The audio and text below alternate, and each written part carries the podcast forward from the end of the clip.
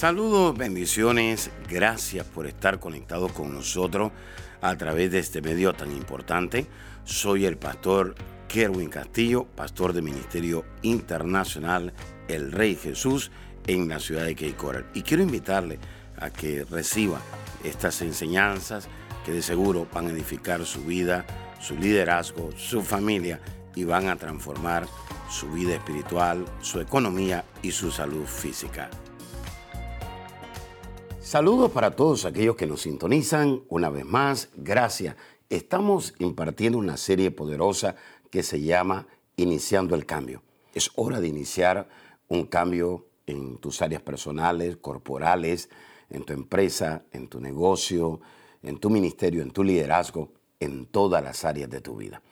La rutina no es de Dios. La rutina, dice la escritura en el libro de Isaías, que trae deshonra a Dios. Por lo tanto, hay un sistema de creencias que hay que cambiarlo, hay una fe que hay que cambiarla, llevarla a otra dimensión, y hay una esperanza que también hay que removerla, cambiarla y establecer esas dimensiones de unción, fe y gloria sobre tu vida. Pero nada cambia en la vida hasta que usted no determine iniciar un cambio personal en su vida. Bueno, Jesús le modeló a sus discípulos lo que era el cambio. Y vemos cómo Jesús multiplica los panes y los peces. Luego de que Jesús multiplica los panes y los peces, pues eh, aborda en, un barco con sus discípulos, se los lleva a navegar y en medio de en la alta mar se levanta una tormenta. Y alguien dirá, era una tormenta por casualidad, era una tormenta que el enemigo levantó. Bueno, yo pienso que esa tormenta estaba diseñada totalmente por Dios. Y alguien dice, ¿cómo usted lo sabe? Bueno, hay muchas cosas eh, en medio de todo esto que vamos a verlo ahora. Jesús eh, comienza a dormirse. Yo creo que eso lo hizo a propósito. Ya tenía un plan. Él ya sabía que esa tormenta se iba a levantar. Y Jesús dijo, mis discípulos miraron eh, resucitar a Lázaro, mis discípulos miraron multiplicar los panes y los peces, mis discípulos han visto resucitar a Lázaro, ahora les toca a mis discípulos poner en marcha la fe que yo les he impartido. ¡Wow! Impresionante. Ahora les toca a mis discípulos. Los discípulos comienzan a temblar en medio de la tormenta. ¿Por qué viene la tormenta? La tormenta viene porque es una oportunidad que Jesús les está brindando a sus discípulos para desarrollar la fe y el potencial que Él les había impartido. En otras palabras, oído, ellos tenían ahora la oportunidad de cambiar esa tormenta en paz, en seguridad, en calma. Pero los discípulos comenzaron a tener temor y no miraron la oportunidad que Jesús les estaba dando. Jesús dijo, ya los entrené en el área de los milagros, ya los entrené en el área de las posibilidades, ya los empoderé en lo sobrenatural. Ahora les toca a ellos ordenarle a esta tormenta que se calme. Pero ¿qué hicieron los discípulos? Los discípulos se fueron a buscar a Jesús porque ellos asumieron que quien tenía que cambiar esa tormenta era Jesús y no ellos.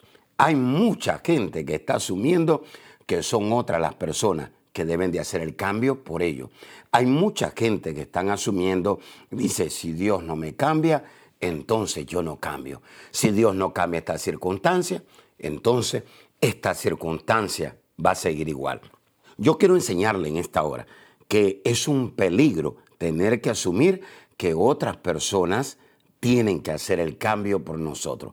Es usted el que se tiene que levantar a hablarle a esa tormenta. Jesús le reclamó a sus discípulos en Marcos capítulo 4, versículo 37. Pero se levantó una gran tempestad de viento y echaba las olas en la barca de tal manera que ya se anegaba. Y él estaba en la popa, durmiendo sobre un cabezal. Y le despertaron y le dijeron, Maestro, ¿no tienes cuidado que perecemos? Y levantándose, reprendió al viento y dijo al mar, Calla, enmudece. Y cesó el viento y se hizo grande bonanza. Y aquí viene el reclamo de Jesús. Y les dijo, ¿por qué estáis así amedrentados? ¿Cómo no tenéis fe? ¿Cómo no has visto el poder sobrenatural de Dios? ¿Cómo yo te disipulé? Yo te entrené, yo te equipé, yo te he impartido, yo te he activado. ¿Cómo es posible que tú no tengas ahora la fe para iniciar el cambio y cambiar esta tormenta en paz, en calma, en restauración o en una liberación? Hay muchas personas en esta hora que nos están mirando y dicen, wow, yo tengo que iniciar el cambio en mi vida. Quiero decirle que ese cambio cuando llega a su vida, no llega, oído, no llega con aviso. No, ese cambio llega a su vida totalmente inesperado. ¿Qué me está diciendo, pastor? Los cambios llegan inesperados. Inesperadamente llegó esa tormenta. Y alguien pregunta, ¿y por qué esos cambios llegan a, inesperadamente a nuestra vida? Por tres razones. Oído, su potencial va a ser probado su creatividad va a ser probada. Oído, y aquellas reservas espirituales que hay en usted también serán probadas. En otras palabras, cuando usted recibe una enseñanza, cuando usted recibe una impartición, cuando usted está expuesto a una palabra o a una prédica, hay un solo predicador que está predicando. Hay 100 personas que lo están escuchando, pero son 100 personas que están recibiendo acumulación en su espíritu. Son 100 personas que están recibiendo poder y son 100 personas que están recibiendo reservas espirituales. En otras palabras, Jesús sabía que sus discípulos tenían reservas espirituales para iniciar el cambio. Cuando se levante la tormenta, cuando se levante la crisis, cuando se levante la adversidad, cuando se levante la persecución, cuando se levante el enemigo, en contra suya, cuando se levante algo, oído, su potencial será probado, su creatividad será probada y sus reservas espirituales también serán probadas. Le hago una pregunta en el día de hoy.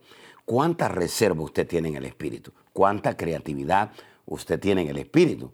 ¿Cuánto potencial ha llevado o ha desarrollado al máximo en su vida? Porque usted tiene un potencial, usted tiene una creatividad y usted tiene reservas espirituales para hablarle a los problemas, para hablarle a la enfermedad, para hablarle a la crisis económica que usted está viviendo, a la, adversidad que se le ha levantado con sus hijos.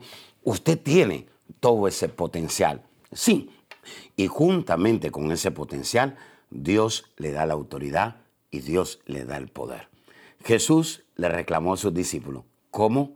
Ustedes no tienen fe, ¿cómo? ustedes no pueden iniciar el cambio. ¿Cómo? Ustedes no tienen un potencial, no tienen creatividad, no tienen reservas espirituales. Claro que las tienen. Jesús les reclamó porque sabía que ellos lo tenían. Pero ¿qué fue lo que hizo que esto se anulara? El temor. Dice la Escritura que el Señor no nos ha dado espíritu de cobardía, sino de poder, de amor y de dominio propio. ¿Por qué? Porque la cobardía paraliza el poder. La cobardía eh, paraliza eh, totalmente los dones del Espíritu. Así que en el día de hoy usted se tiene que levantar para iniciar el cambio. No le vaya a golpear a Jesús. Levántese usted y comience a hablarle la tormenta. Jesús se durmió a propósito porque él sabía que sus discípulos tenían un potencial, tenían una creatividad y tenían reservas espirituales.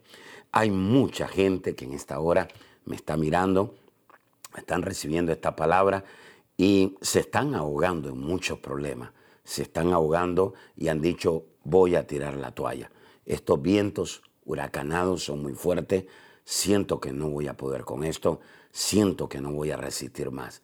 Pero yo quiero decirle que usted tiene ese potencial, usted tiene esa, esa idea creativa y usted tiene esas reservas espirituales para hablarle hoy a esa situación y decirle, calla, enmudece.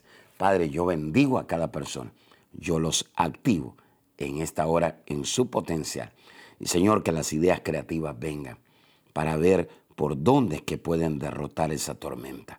Señor, esas reservas espirituales que están acumuladas, que ahora mismo salgan a la luz con autoridad y poder para que toda tormenta calle y enmudezca en el nombre de Jesús. Amén y amén. Wow, tremendo. Recuerde, es hora de iniciar el cambio. No vaya a golpearle a Jesús. Levántese usted, porque el Señor le puede reclamar y decirle, ¿cómo? ¿No tiene fe? ¿No tienes potencial? ¿No tienes ideas creativas? ¿No tienes reservas espirituales? Bendiciones. Será hasta la próxima. No te pierdas esta serie.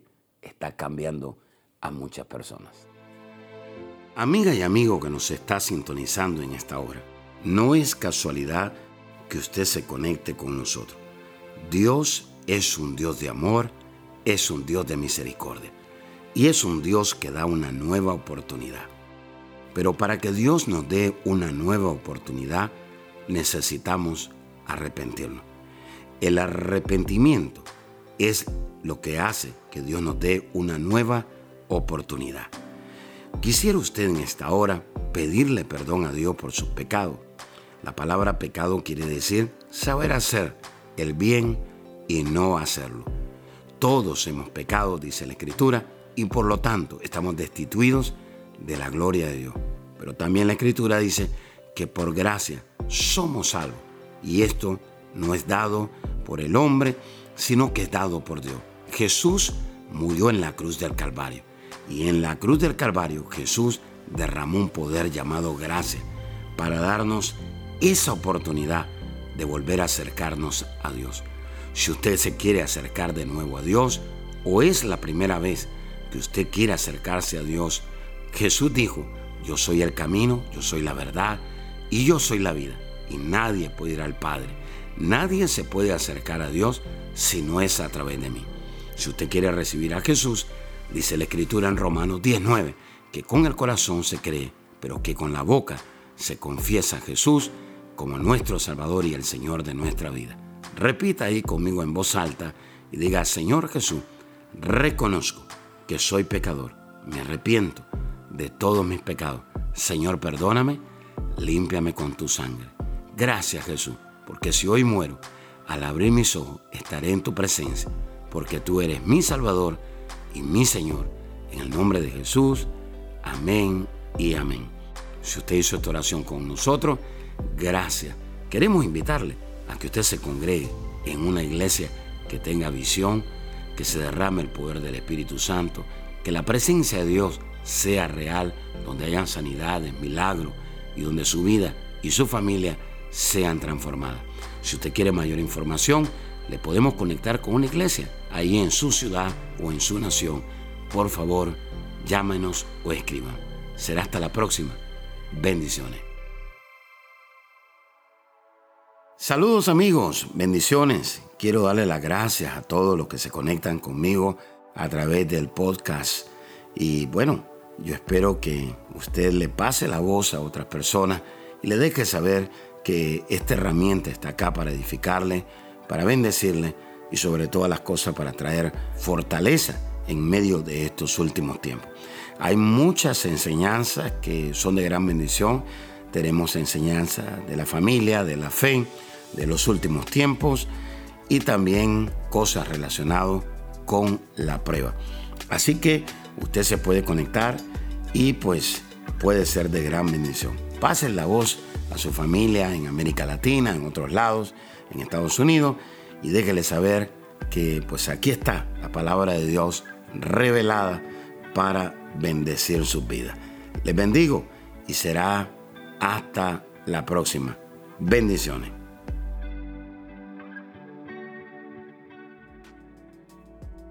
Gracias por escuchar a nuestro podcast. Si quisieras escuchar más o conectarse más con nosotros, visítanos a nuestra página de Facebook Apóstol Kerwin Castillo.